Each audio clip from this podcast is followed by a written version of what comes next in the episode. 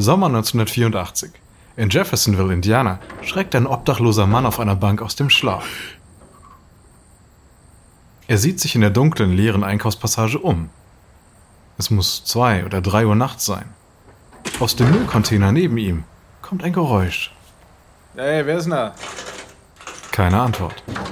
Dafür scharrt und klopft es im Müllcontainer weiter. Der Mann runzelt die Stirn. Blöde Waschbären. Rauben mir den Schlaf. Plötzlich fliegt ein Pizzakarton aus dem Container. Ah, was denn das? Der Mann blickt auf den zerquetschten Dominos-Karton auf dem Asphalt und zurück zum Müllcontainer. Ganz schöner Wurf für einen Waschbären.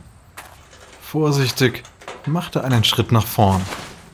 Ein Typ Anfang 20 springt im Müllcontainer hoch. Haha, hab ich dich. In seinen schwarzen Locken hängt Reibekäse. Sein weißes T-Shirt ist mit Pizzasauce beschmiert. Triumphierend hält er einen Müllsack in die Luft. Der Obdachlose stolpert erschrocken zurück. Da erst bemerkt ihn der Mann im Müllcontainer. Oh, sorry, Kumpel, ich wollte dich nicht erschrecken. Alles okay? Der junge Mann klettert mit dem Müllsack aus dem Container. Misstrauisch beäugt der Obdachlose ihn. Ey, was zur Hölle machst du da drin? Du hast mich geweckt. Ja, ich war, ähm, ich war, ich war auf Schatzsuche. Auf Schatzsuche im Müll? Der Mann aus dem Container grinst. Genau das war er. Denn in dem Müllbeutel befinden sich hunderte weggeworfene Bestellscheine des nahegelegenen Dominos, komplett mit Kundennamen und Adressen. Und morgen bekommen diese Kunden Briefe, die ihnen 50% Rabatt auf ihre erste Bestellung bei der neuesten Pizzeria der Stadt bieten. Persönlich unterschrieben von dem Mann aus dem Müllcontainer, John Schnodder, dem Gründer von Papa John's. Papa John's ist aktuell nur eine Besenkammer in einer schäbigen Shopping Mall Bar. Aber der Schatz aus dem Müllcontainer führt Schnorder direkt zu den Türen hunderter neuer Kunden. Und mit dem, was er ihnen serviert, macht der Pizza Hut und Domino's ordentlich Dampf unterm Hintern.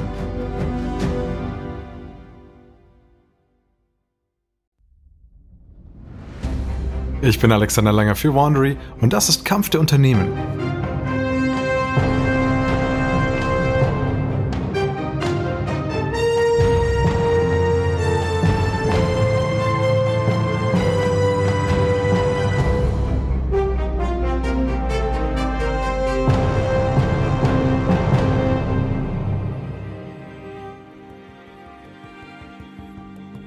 In der letzten Folge eroberte Pizza Hut das Liefergeschäft und Tom Monahan stürzte Domino's wegen seines Lebensstils in Schulden.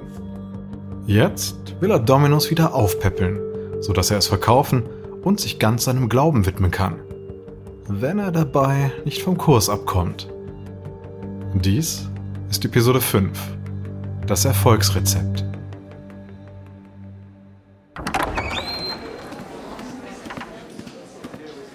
Dezember 1993 im Bezirksgericht von St. Louis, Missouri. Ein Anwalt im hellgrauen Anzug stürmt aus dem Gerichtssaal. Als er den belebten Flur entlang eilt, stößt er Leute zur Seite. Entschuldigung, Entschuldigung, aus dem Weg, aus dem Weg bitte. Er rennt auf die Toilette, vorbei an einem Mann, der sich die Hände wäscht, und stürzt in eine Kabine. Der Mann vom Waschbecken klopft an die Tür. Hey, geht's Ihnen gut? Der Anwalt erhebt sich von allen Vieren. Tut es nicht. Der Anwalt taumelt heraus, spritzt sich Wasser ins Gesicht und geht zur Tür. Er braucht ein Telefon.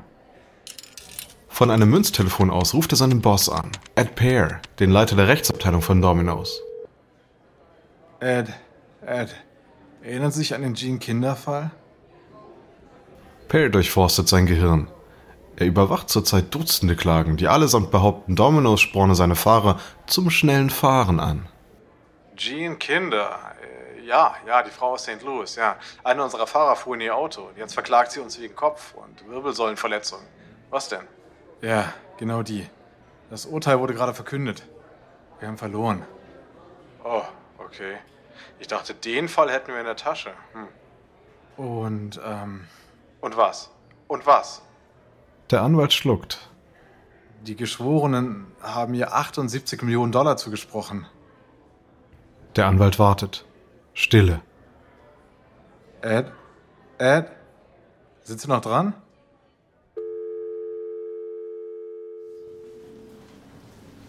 Am nächsten Tag in der Domino's Führungsetage in Ann Arbor, Michigan, wird Tom Monahan über den Fall unterrichtet. Er nimmt es nicht gerade gut auf. 78 Millionen Dollar für einen Blechschaden? Das ist ja komplett lächerlich. Das ist vollkommen irre. Monahan wendet sich an Ed Pear, den Chefjuristen der Firma. Ed, Ed, Sie gehen dagegen an, ja? Das müssen wir anfechten. Wir legen Berufung ein und ich bin sicher, dass wir den Schaden irgendwie begrenzen können. Aber Tom, Tom, dieses Urteil öffnet anderen die Tür. Wir müssen die 30 Minuten Liefergarantie aufgeben, denn damit machen wir uns angreifbar. Ohne die haben wir wenigstens eine Chance. Diese Liefergarantie setzt Domino's von der Konkurrenz ab. Und sie hat aus einer finanzschwachen, regionalen Pizzakette einen Multimilliarden-Dollar schweren Giganten gemacht. Monahan wird nicht kampflos aufgeben. Aber das ist Blödsinn. Wir unterstützen kein riskantes Fahren. Es sind unsere Küchen, die schnell sind. Wir werden angeprangert für etwas, was wir gar nicht tun. Der Finanzchef von Domino's ergreift das Wort. Tom, Ed hatte recht. Das können wir uns nicht leisten. Unsere Finanzen haben sich gerade erst erholt. Unsere Versicherungsbeiträge würden explodieren. Es ist das Klügste, die Garantie zu beenden. Monahan fällt in seinen Stuhl und sieht seinen Marketingchef an. Und Sie? Ha? Welchen Marketingschaden wird das Aufheben der Garantie haben? Im Moment überschattet die negative Presse wegen der Klagen eigentlich alle Vorteile. Ich denke, wir können die 30 Minuten Lieferung getrost aufgeben. Man kennt uns jetzt und das wird sich auch nicht ändern. Monahan sieht entmutigt aus. Für ihn war das 30-Minuten-Versprechen immer heilig. Aber nun sieht er keinen anderen Ausweg. Okay, schön. Dann geben wir die Garantie auf.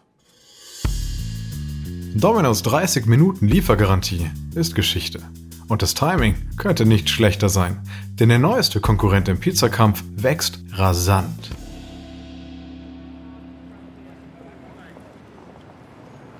...1994, vor einer Papa John's Filiale in Memphis, Tennessee.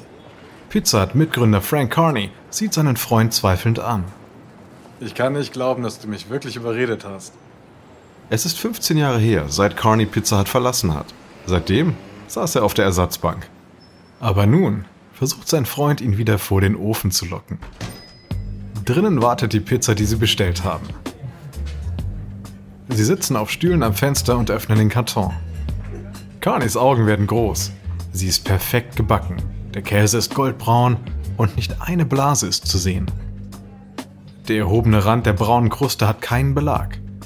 Und jedes Stück ist gleichmäßig und reichlich mit saftiger Peperoniwurst belegt. In den Ecken des Kartons liegen ein Soßenschälchen und eine grüne Peperonischote. Na, was hat es denn damit auf sich? Die Soße ist zum Dippen der Pizza.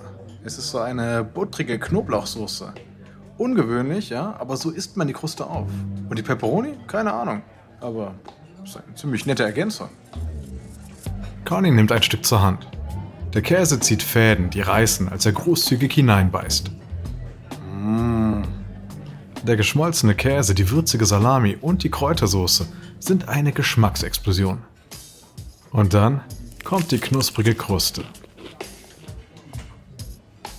Boah, okay, das nenne ich eine Pizza. Die Kruste ist besser als jede Brotstange, die ich je gegessen habe. Ach. Ja, sag ich doch.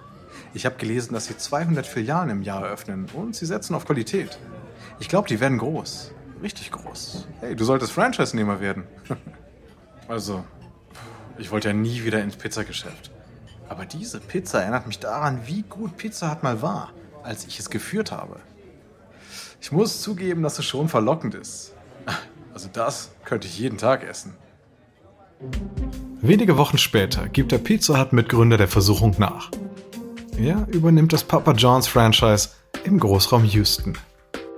Es ist ein PR-Sieg für das schnell wachsende Pizza-Startup und ein Schlag ins Gesicht für Pizza Hut. Doch Pizza Hut sorgt selbst für eine Überraschung. Anfang 1995 und die Pizza Hut Werbeagentur BBDO in Midtown Manhattan steht unter Druck. In einem Meetingraum unterweist Creative Director Janet Lyons ihr Team. So, Pizza Hut droht, dass wir raus sind, wenn wir das nicht verkaufen können. Ja, ich weiß, das sagen die jede Woche, aber die sind wirklich nervös. Sie setzen alles darauf. Und ich weiß nicht mal, ob sie selbst an die Sache glauben. Diese Sache ist Pizza mit gefüllter Kruste. Alles begann mit einer Person in einer Pizza Hut Fokusgruppe, die sagte, dass sie den Pizzarand immer ihrem Hund gibt, weil sie ihn, wie viele andere, nicht mag.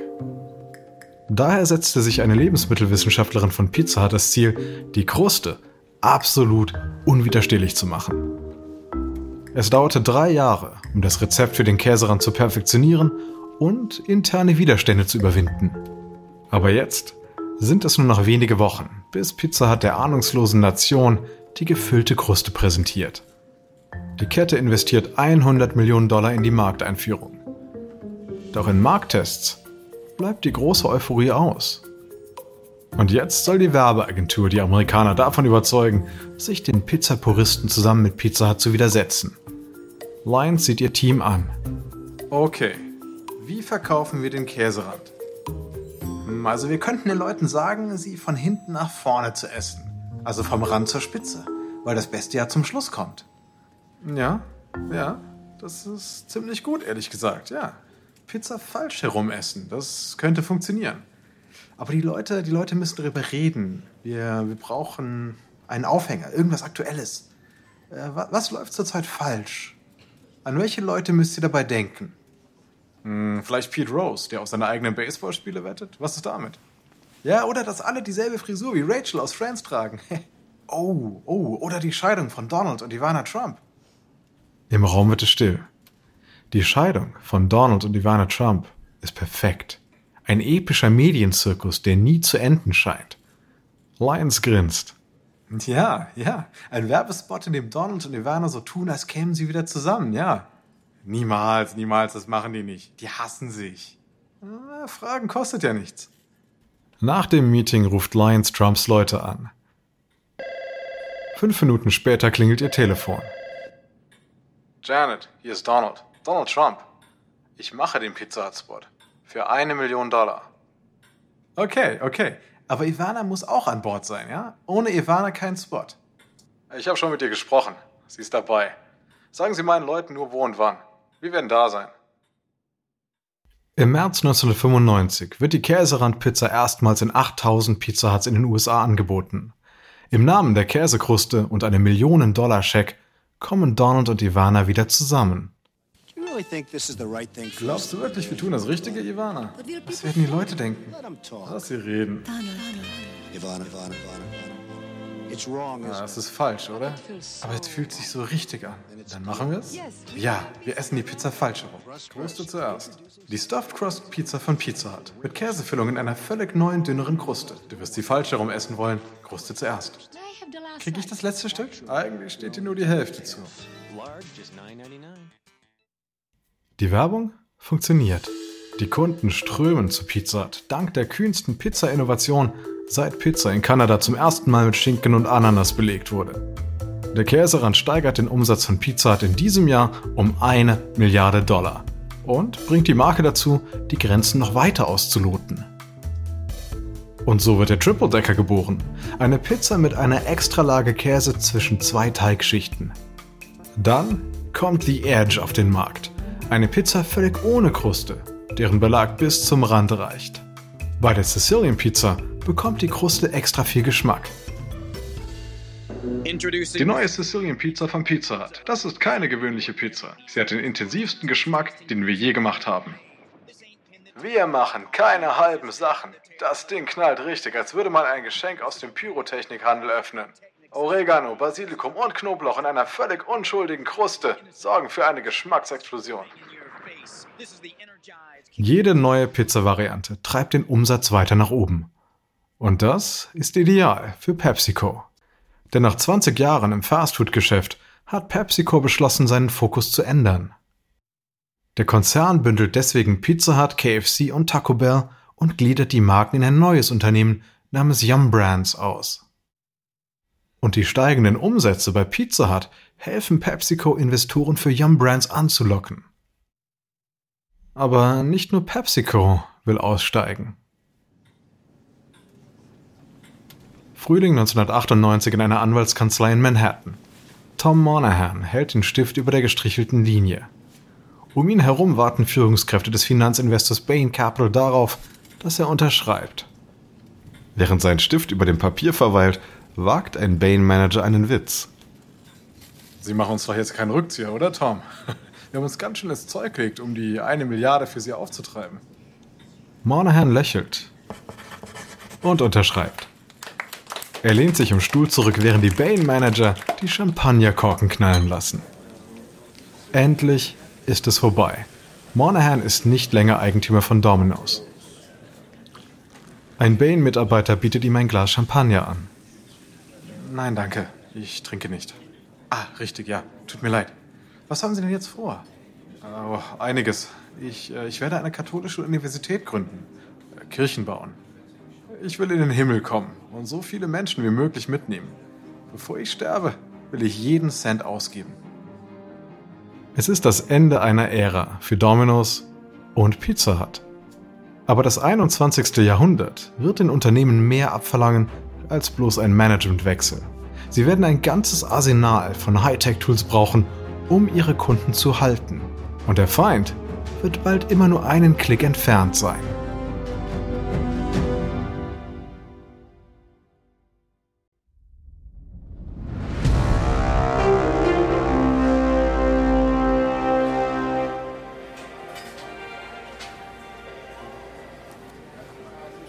2004 in Tempe, Arizona. Freitagabend, Hochbetrieb bei Domino's. Aber in diesen Zeiten müssen Manager mehr als nur ihr Team überwachen. In der Ecke der Lieferfiliale, wo das Essen vorbereitet wird, hängt ein großer Flachbildfernseher an der Wand. Die Angestellten sehen in Echtzeit, wie alle Domino's in der Umgebung dabei abschneiden, Bestellungen innerhalb von 15 Minuten fertigzustellen. Der Blick des Managers verfinstert sich, als die Filiale in Chandler seine um den ersten Platz schlägt. Er will sich brüsten können, wenn er morgen den Inhaber des Shops trifft. Er dreht sich zu den Angestellten. Wir lassen nach. Los, Leute, los, Leute. 90 Prozent unserer Bestellungen gehen schon wirklich raus. Wir brauchen nur 1 Prozent, um wieder ganz oben zu sein. Los, raus mit den Pizzas. Los, los, bewegt euch. Das Bildschirmranking ist Teil eines neuen IT-Systems, das der neue Dominos-Eigentümer eingeführt hat. Bain Capital. Und es befeuert nicht nur den Wettbewerb zwischen den lokalen Dominos, es ermöglicht der Zentrale auch, den Fortschritt der Bestellungen in allen 5000 US-Shops bis ins Detail zu verfolgen. Diese Art von Effizienz wird sich für Bain auszahlen, wenn das Unternehmen Domino's in ein paar Monaten an die Börse bringt. Aber während Domino's mit Backend-Technologien beschäftigt war, hat es beim Online-Geschäft den Anschluss zur Konkurrenz verloren. 2005 in einem Schlafzimmer in Portland, Oregon. Ein Gamer ist seit Stunden in das beliebte Online-Rollenspiel EverQuest 2 vertieft. Er steuert seinen keulenschwingenden Krieger ins Gefecht und klickt wie wild, als ein mächtiges Monster ihn angreift. Aber das Monster ist zu stark für seinen Charakter. Oh nein, oh nein, nein, nein. Der Gamer versucht noch wegzurennen, aber es ist zu spät. Auf dem Monitor erscheint nur eine allzu vertraute Meldung. Du bist gestorben. Ach, Mist. Okay, Zeit für Pizza. Der Gamer klickt auf das Texteingabefeld des Spiels, tippt Slash Pizza und drückt Enter. Ein neues Fenster geht auf. Ein magisches Portal, auf dem eine Expressbestellung bei Pizza Hut aufgegeben werden kann. Pizza in die Fantasy-Welt von EverQuest 2 zu bringen, ist nur der jüngste Vorstoß der Kette in die digitale Welt.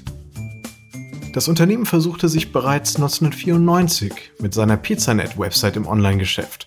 Damals mussten User Online-Bestellungen per Telefon bestätigen und bei der Lieferung bar bezahlen. Aber jetzt können Kunden mit wenigen Klicks auf der Website bestellen und auch bezahlen. Und während Pizza Hut und auch Papa John's früh ins Online-Geschäft eingestiegen sind und schon die Früchte ihrer Arbeit ernten konnten, fängt Domino's gerade erst mit Online-Bestellungen an. Aber jetzt schließt der Pizzariese zur Konkurrenz auf. Es ist 2006 im Domino's Konferenzraum in Ann Arbor, Michigan. Das Management-Team betrachtet eine Grafik, die aussieht wie eine Achterbahnfahrt. Der IT-Leiter Chris McLaughlin lässt das Bild etwas wirken und fährt dann mit seiner Präsentation fort. Das hier ist der Emotionszyklus einer Pizzabestellung. Er zeigt, wie sich Kunden in jeder Phase des Bestellprozesses fühlen. McLaughlin zeigt auf den höchsten Punkt am Anfang der Grafik. Das hier ist der Ja, lass uns Pizza bestellen. Moment. Die Leute sind aufgedreht. Dann sackt die Kurve ab, weil sie grübeln, was genau sie wollen. Aber steht die Entscheidung einmal, zup, geht sie wieder hoch. Die Pizza kommt. Dann kommt der Tiefpunkt, das Warten. Das ist das schwarze Loch der Pizzabestellung.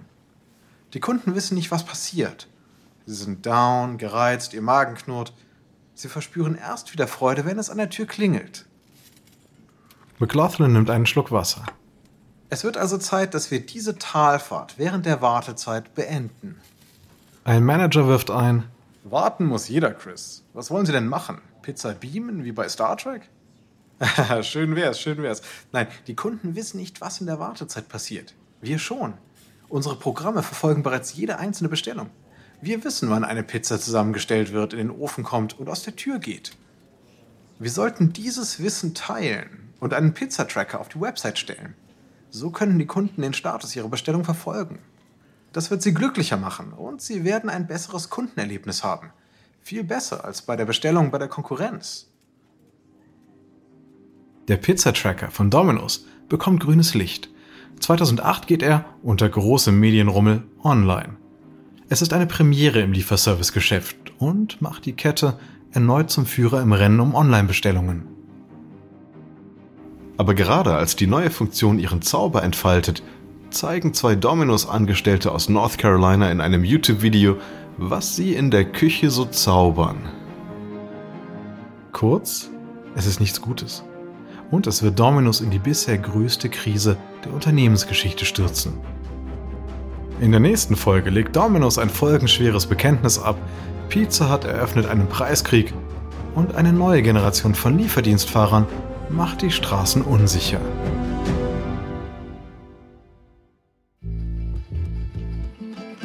Dies ist Episode 5 von Kampf der Pizzagiganten aus Kampf der Unternehmen von Wandery.